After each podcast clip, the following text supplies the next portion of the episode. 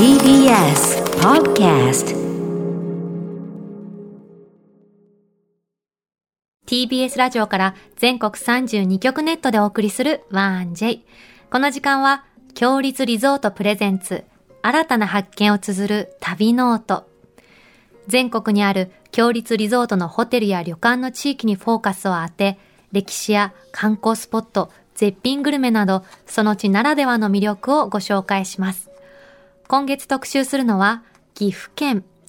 県内には、強立リゾートの宿泊施設が全部で4つございます。匠の宿、宮山大庵。湯巡りの宿、平湯館。飛騨花里の湯、高山大庵。そして、御宿、結の章です。そんな岐阜県の中でも、フォーカスするのは、飛騨高山白川郷エリアです。岐阜県北部、北アルプスなどの山々に囲まれ、古くから町屋が多く残る、風情あふれる飛騨高山。かやぶき屋根の合掌造りの家屋が立ち並び、日本の原風景が広がる世界遺産の白川郷。北アルプスのふもとに5つの源泉が湧く奥飛騨湿原など大自然に囲まれた観光エリアです。今日は全国3000カ所以上のパワースポットを訪れたという方に、飛騨高山白川郷エリアの最強パワースポットを案内していただきます。たいちゃん、パワースポットってどう？行く？あの、遠出まではしないけど、うん。近場だったら結構行くことがあって、うんうん。群馬で有名なのが春名神社っていう、やっぱり神社が結構ね、あの、関東一円からみんな来るみたいな、春名古。木がね、いっぱい立ち並んでいて、で、厳粛なね、すごく雰囲気がある神社なんですけれどうも、神社系はね、結構多いですよね。そうね、うんパワースポット今本当に人気だもんね。どんな旅を案内してくれるのか、旅ノートスタートです。今日の旅の案内人、旅シェルジュをご紹介します。これまで訪れたパワースポットは3000カ所以上。パワースポット案内人の下川智子さんです。下川さんよろしくお願いします。よろしくお願いしますなんか下川さんが入ってきてからスタジオがわーって明るくなった気がして、すごい癒されてます。笑顔が素敵なね本当に。方ですね。ありがとうございます。口角がずっとキュッて上がってるの。それもパワースポットの秘訣ですか？ご自身がパワースポット化してるんじゃないでしょうか？パワースポットいっぱい行ってるからじゃないか。そういうことか。ねなるほど。パワースポットって今でこそすごい流行ってて人気ですけど、定義ってどんな風に思ったらいいですか？あ、そうですね。定義はもともとまあ日本人って、うん。あの、山とかうん海とか岩とか川とか自然が全て神様だって思ってきた、あの、八百万の神がね、そうなん。ですね。なので、まあ、神社が建ってるとこっていうのはもともとすごく神聖な場所。うんうんで、まあ、お寺とか教会はお坊さんとか牧師さんが、まあ、お祈りによって神聖な空気が生まれている場所うんでもあったり、あとはまあ、もう自然の山とか海とか湖。あとは身近な自然が豊かな公園。公園もですか？はい、パワースポットの場所があるんですね。へえ。3000箇所ってすごいですね。そうですね。3000箇所回られたっていうことなんですね。そうですね。あの、多い時はう、ん。うん、月にうん。3分の1ぐらいしか家にいないっていうこともありました。すごい旅人だったんですね。はい。もともとずっと一人で旅をしていた結果、まあ、パワースポットがブームになったので、もう巡り続けて20年ぐらいになりまわあ20年前なんて全然パワースポットって言葉もなかったですよね。なかったですねうん。今でこそね、ブームになったけど、うそうですねん。まあ、じゃあ神社仏閣だけじゃないってことですね。す。そうですね。美しく神聖な場所は全てパワースポットっていう認識っていいんですかね？そうですね。良質な木というか、うんうん自然界の、まあ、流れがある場所、うんうん生まれる場所っていうのが生命力があって、そういう場所は気持ちがいいって人間はまあ行くとうん感じる、心が開いたり和らいだりする場所がパワースポットですね。あの、パワースポット行くときに、はい。これ持ってった方がいいとか、こういうことした方がいいってことありますか？よりね、パワーをもらして帰りたい。よりね、貪欲に。まずは、はい。あの、行く前におすすめは、うんうん。えっと、自分の自宅。お？家そうなんです。うん。お？お家をはい。きれいに保ってみること。まずはお掃除してかうんうん。らパワースポットに出かけて、うんでまあパワースポットに行って、まあ、前向きな気持ちになるじゃないですか。うん。で家帰るとぐっちゃーってなってたらなんか一気にそこの世界に戻っちゃうんですよね気持ちが。だからいつもよりもちょっと特別にあのいいことをしてみる家の空間も。で考えたことなかった。いいところに 行ったらそのまあいただいた空気感を生かすために家で帰った後もああ気持ちがいいなっていう生活を少しできると、ままた仕事とか、まあ、プライベート恋愛とかにも役立っていくかなと思います。へえ。行った後はやることありますか？パワースポット。行った後は、うんまず自分があの休養を取る、ゆっくり休むですね。でもパワースポット行くこと自体がお休みみたいな感じじゃないですか。でそのパワースポットの空気感とか、うん水に触れたりあの地の食材をいただいたりしてパワーを吸収してはい。まずは人間の体って寝てる間が一番その充電時間になるんですね。なのでゆっくりその日はもうごちゃごちゃしたところに行かないで休む。馴染ませることが大事なんですね。、はいろんなこと。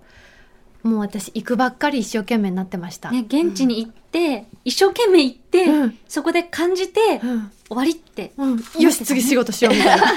なんだっけ用心みたいな。世話しなかったけどちょっとゆっくりるっていうか時間を楽しんでみる。自分の時間をおすすめです。あとおお礼参り的なことってした方が良かったりするんですか？そうですね。あの、まあ、神社仏閣などはうん、お礼参り大事だよとか、うんうん。あの、聞くと思うんですけど、お願いした時は、まあ、人間関係と同じようにしていただいたなっていう時はありがとうという気持ちを守ったりへしますよね。うん。で、あの、例えばパワースポット、自然のパワースポットに行った時に、巨木を見上げた時に、ああ、すごい生命力だなと思って、こう触れて、うん。で元気をいただいたなと思ったら、まあ、ありがとうって自分の心の中でも思うと、はい。そのありがとうって多分自分の心の中にもこだますると思うんですよね。うんそのこだまする感覚が自分に栄養を与えてくれるというか、うん。だからあそういう場所に行ってよかったなって思ったらまあお礼参り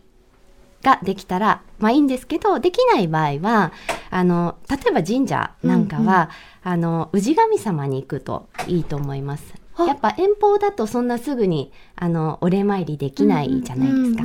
なので近いところの氏神様っていうのは、まあ、地域を守っている、うん自分の自宅の地域を守っている神様なんですけどその神様にお礼を伝えに行く。え全然関係ない神社同士だったとしても、はい、い、つも行ってるその神社にお礼でいいんですか、そうなんです。神様は八百万の神々はちゃんとつながっているので、神社ネットワークがあるんですか？へえ面白い。でもしあの自分の氏神様がわからなかったら、うん。まあ、東京都に住んでたら東京都の神社庁神奈川県に住んでたら神奈川県の神社庁に電話するとあの住所を伝えると教えてくださるのでへえぜひ調べてみてください。もうそれさえもスピリチュアルに感じるけどそうですね。普。通にそこは運営されてる場所なんですもんね。そうです。電話がつながってね、はい。イメージの話じゃないですもんね、はい、聞いたことなかった。神社長ね。ね。でもなんかホームページ見るとお何神社の参拝の仕方とか、はい。おすすめとか、うん。地域から探してみるとかいろいろあるんですよね。はい、うん。ありますへえね。と思って。えーあの今ツイッターで、うん。翔太鈴木さんっていう方から、はい。有名なパワースポットに行くのもいいけど、ん。近場に自分のパワースポットを作るのもいいって聞くなって書かれてるんですけどそうですね。自分のパーワースポット、はい。例えば私は自分の自宅のそばに自然が本当に豊かで水が湧いている、うん。あの公園があるんですけど、あのワンちゃんとあお散歩する動画を YouTube で見ました。あそうです。はい。その場所が本当に気持ちがよくって行くだけでも朝の散歩があのいい気分になるっていうか。。うん。あそうです。ね。うん。そうですね。だからそういう場所は自分にとって元気になる場所なので大事にまたあの日々のなんていうのかな生活の中で取り取り入れていくといいかなと。自分だけのパワースポットっていうのもいいってことですね。行って気持ちが上がるところね、はい落ち着くとこですね。あと遠方でもここここ私好きっていう神社とか、うんそれぞれ皆さんってあります。んうんうん。でそういう場所は自分にとって運気が上がるいい気持ちになる神社だったりするのでうん特別なパワースポットにになりますね。別に有名なところだけがパワースポットっていうわけじゃないんですね。はいなるほどうん。ちなみに下川さんは最近訪れた中で、ここ良かったなってとこどこですか？あそれがですね、はい栃木県のうん大崎神社、うんうん。まあ、1500年ぐらいの歴史がある神社で福の神の大黒様と恵比寿様がご祭神で開運承福の願いを叶えてくださる、まあ神様なんですけど、うんうん参道を歩いていくと左手に日本一の恵比寿様っていうご神像があるんですよ。あんまりにも大きくて、本当に大きいですね。そうなんですすごい。あるこれは。そうなんです。CG で描いたみたいな写真になってる。一見アミアミューズメントパークのように見えちゃうんですけど、うんうん。ただこの中が、あのお社になっていてそこがもうすっごい正常な空間であのここは宝くじが当たるということでも有名なところなんですけど金運なんだはい金運なんですで中もやっぱゴールドの輝かしい空間でただもうそこにいるだけで前向きな明るい気持ちになっていくっていうかすごいあ仕事頑張ろうとか、うんあなんかいいことありそうだなって思うような場所でした。いるだけでそんな気持ちっていいですね。ね、すごい。大崎神社。大きいに前と書いて、うん大前と書いて大崎神社。栃木県真岡市にある神社ということです、ね。あの、ホームページ見てみたら、うんあの、あのこの神社では宝くじは発売しておりませんって書いてあって、それぐらいみんんな持ってったり願うんだなと思って。あの宝くじが当たりましたありがとうございましたという絵馬がすごいあって、へだからあ本当なんだなって私も思いましたそれ。見るだけでもご利益がありそうな気がします、本当に。しかも、ちょ、ちっちゃめな金、まあ大きくて100万円ぐらいかなとか思ってたんですよ。うんうんで、エマ検索してったらね、ロト6で2億円当たりましたとか。すごいでしょ？一生家族が困らない3億円ありがとうございました。本当に？みたいな。そ、そここで言っちゃって大丈夫ですかっていう高額当選が並んでたの。ゆうかちゃん行こう。行きましょう。行きましょう行きましょう一緒に。栃木県。まずは行きましょう。すごいわ。でもやっぱりそれ気がね、いいんでしょうね。そうですね。だからなんか宝くじのくじごとご祈祷してくれたりもするみたいですね。ほど。面白い。ではここからは岐阜県の飛騨高山白川郷エリアについてお伺いします。最強のパワースポットってどこですか？このエリアはまず下川さんから見てどうですか？あのまあもうかやぶき屋根とうん。田園風景合掌造りの民家があって、まあ本当に日本の原風景ってこういう感じなんだなっていう心落ち着く穏やかなあの、世界観が広がってますね。本当日本のあの昔にタイムスリップしたようなそういうこう田園風景。田園風景ってすごく、うん懐かしいというかそこに育ってなくても日本人って多分 DNA に刻まれてるんじゃないかなって思うぐらい、あいいなって思ったりしますよね。落ち着きますよね、うん。記憶にないのになんかふーって息が入っちゃうようなほっとする感じあります。うんだからああいうところに行くと今ってすごくスピードが速い変化のスピードがうん。速い情報社会の中にいますけど気持ちがゆったりと落ち着いてまたそこで生活している人たちに触れ合うとなんか昔ながらに変わっていないものっていうのをすごく感じたり人のつながりとかうん。思いやりとか助けやりとか。あいいいいところだなってなんか心が癒される場所でもありますね。うーんでは今日はですね2つの最強パワースポットをご案内いただけるということでまずは1つ目お願いいたします。はい。えー岐阜県の高山市にある大倉滝です。で、大倉滝ははい駐車場に車を止めてからはおよそ40分ぐらいハイキングなんですけど、もうこの道いくつもの滝を巡りながら歩いていきます。もう歩いてるところにあるってことなんですねそうなんです。いくつもいくつもあって、そのあの中を歩いていくんですけど、まあ、す中に入るともう早速森林に囲まれてるので、すごく涼しいんですよ。うん。で、ずーっと水のザーっという音がこう、五感に響いてくるというか。で、この山道は、あの、岩倉というか、岩がたくさんあるので、その巨岩に触れたり、滝の水に触れたりしながら、まあ、気持ちを浄化していけるっいうところですね。40分ってしんどい40分ですか？それとも普通に行ける40分ですか？普通に行ける40分ですね。いいですね。うん。まあちょっとアップダウンはあるんですけど、うんうん。でもその、まあ山を登るとやっぱ肺活量を使うので、私たちマスクの生活から、ああの人がいないと離れられるだけでも、やっぱ気持ちがこうスーッとするというーか、うん。で、この大倉岳は落差30メートルあるんですけどこの岩肌を滑り降りてくるこの姿が、もう水しぶきとマイナスイオンといっぱい浴びれることができるので、すごい気持ちいいんですよ。滝を浴びれるってほんとすっきりしますよね。うんああ、もう浄化されたっていうか、健康になったっていうか、そういう場所で。良くないもの全部洗い流されちゃったみたいな感ですよね。大倉滝が一番のメインで大きくて、あと私ちょろちょろってイメージだったんですけど、そんなことないですよ。と途中の滝もみんな立派ですよね。はい、ちゃんと名前もついていたりして、うんうんその巡るだけでいいなって、その滝を、うんまた大倉岳を上の方から眺めることもであいいきて、ですね。そうすると展望台からは飛騨の山々を望むことができるんあであ、いいす。。そう、だからもう、水の力も山の力も全部自分のパワーに吸収できるっていう場所ですね。もう、い、行く、入った瞬間から癒されそうですね。そうですね。また、運動するっていうのが多分いいんだと思います。あの、パワースポットの良質な磁場の気を足元からも吸収して、また空気からも吸収して。そうですよね。運動って運を動かすって書きますもんね。うん、動かしちゃいそう、ハイキングしながら。そうですね。なるほど。では続いて、飛騨高山白川郷エリアの最強パワースポット、二つ目をお願いいたします。はい。えこちらも岐阜県の高山市にある飛騨の国一宮みなし神社です。で、どこかパワースポットに行きたいなって思ったら、その、あの、地域の一宮に巡ってみるのが私はおすすめで、一宮っていうのは、その地域の中で最も社格の高いとされる神社のことで、神社自体もすごく大きい場所が多いんですね。へで、必ず一番最初にできたってことだからなんですかね。えっ、と、社格が高いので、一番最初にできたかっていうのは、ちょっとその地域によってももしかしたら違うと思うんですけれども、ただその歴史はしっかりあるので、なるほど。はい。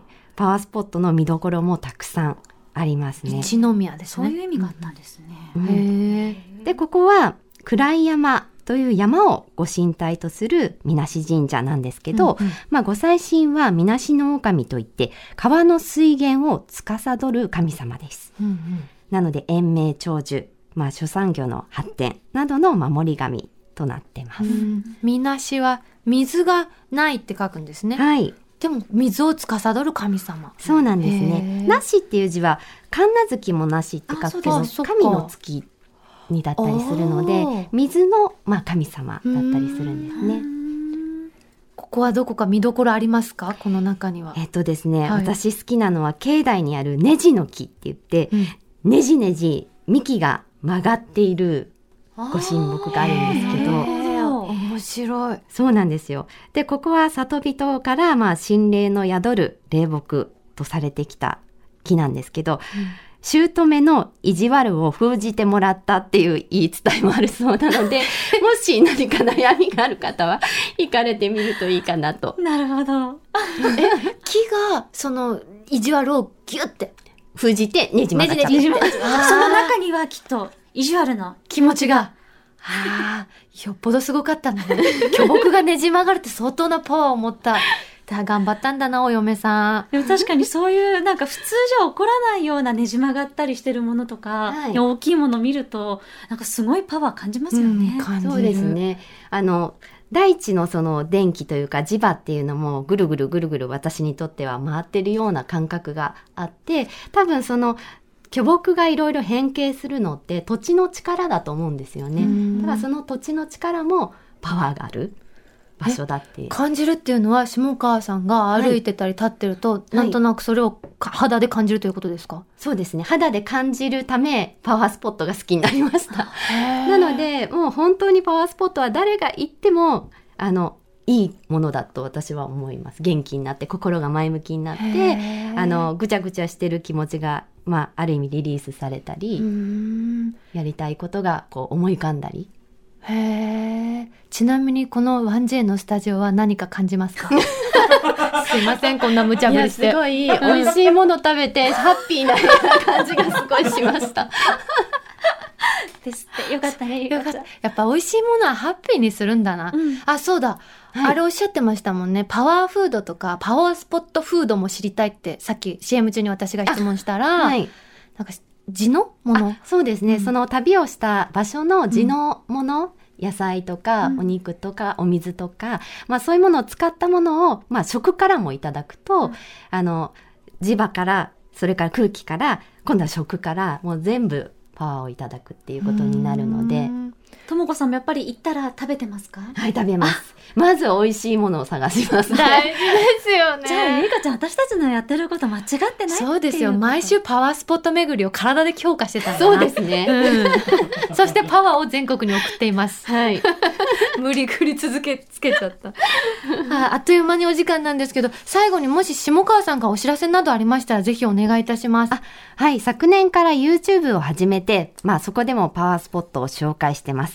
えっと、ゆるだん下川智子と検索してみてください。えー1日、11日、21日が更新日です。あのね、いろんなパワースポットを巡った動画もすっごくいいんですよ。うんなんか見てるだけで、はーって癒される、体がほぐれる感じがするのも好きだし、ご自宅なんですかね、お部屋から撮られてるのは、なんかこう、断捨離はこういう風にするといいよとか、カーテンを洗ってみたらとか、その日々の生活から、なんか運が良くなりそうなこともご紹介されてますよね。はい、そうです。ありがとうございます。ぜひ皆さん YouTube ゆるだんチェックしてみてください。今日の旅の案内人、旅シェルジュは、これまで訪れたパワースポットは3000箇所以上のパワースポット案内人、下川智子さんでした。下川さんありがとうございあました。りがとうございました。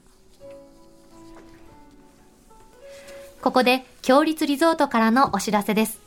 世界遺産、白川郷集落の玄関口に佇む、天然温泉ゆるりゆるりの湯、温宿ゆいの章。白川郷合掌造り集落まで、車でおよそ5分と観光に最適な立地です。お宿には合掌造りに使用していた古木を使用しており、歴史と趣に触れることができます。ゆるりの湯と名付けられた湯どころで楽しむ天然温泉は、肌触りが心地よく、湯上がり後も続く保温効果にほっこりと癒されますよ。夕食は四季折々の旬を楽しむ和食懐石。飛騨牛をはじめとする郷土料理を中中心に山の幸や海の幸を厳選してご用意しております。こだわり尽くした旬の味覚をぜひご賞味ください。詳しくは、強立リゾートの公式ホームページをご覧ください。さて、ここで番組をお聞きのあなたに旅のプレゼントです。今月は世界遺産白川郷の玄関口にある御宿結の章の宿泊券をプレゼントしています。御宿結の章はユネスコ世界遺産に登録されている岐阜県白川郷にあり、有名な合掌造りの集落までは車で5分ほどの立地にございます。宿の特徴としては、日本の原風景を感じる、昔懐かしい景色を見ることができ、何度でも訪れたくなる心のふるさとをコンセプトとして皆様をお出迎えしています。肌触りのいい天然温泉にゆっくり使っていただき、日頃の疲れをお癒しください。お食事は、飛騨の郷土料理を中心に、四季折々の山の幸や海の幸を厳選しております。特に、飛騨牛には、こだわり尽くした懐石料理をお楽しみいただけます。そんな、御宿結の庄のペア宿泊券を、今月は一組2名様にプレゼントいたします。ご希望の方はインターネットで TBS ラジオ公式サイト内、旅ノートのページにプレゼント応募フォームがありますので、そこから必要事項をご記入の上ご応募ください。締め切りは8月31日火曜日までとなっています。たくさんのご応募お待ちしています。なお、当選者は発送をもって返させていただきます。この番組ではあなたの旅の思い出もお待ちしています。強立リゾートのホテルや旅館にご宿泊された方のご感想もぜひお寄せください。メールは 1j.1j.jp 1j.1j.jp です。次回の旅ノートは岐阜県飛騨高山のグルメを特集します。楽しみだなもう皆さんからね、うんツイッターでたくさん反応していただいてますけれどもえー株のリーダーさんからも毎週美味しいものが届くスタジオ、はい黙っていてもパワーが溜まっていくはずですね。ありがとうございますます。えまた、フル、ただの人さんからは、うん下川さん素敵な情報ありがとうございました。本当に癒された。ねパワースポット行ったらなんとかなるみたいな気持ちでいたけど、うん行く前に、ね、ちゃんとしとくっていうのが大事だなと思ったら、このぴょうしさんという方のツイート、うん部屋を片付けていたら永遠にパワースポットに出かけられない。あのね、そういうタイミングもあるよね。それはあるかもしれない。ぴょうしさん。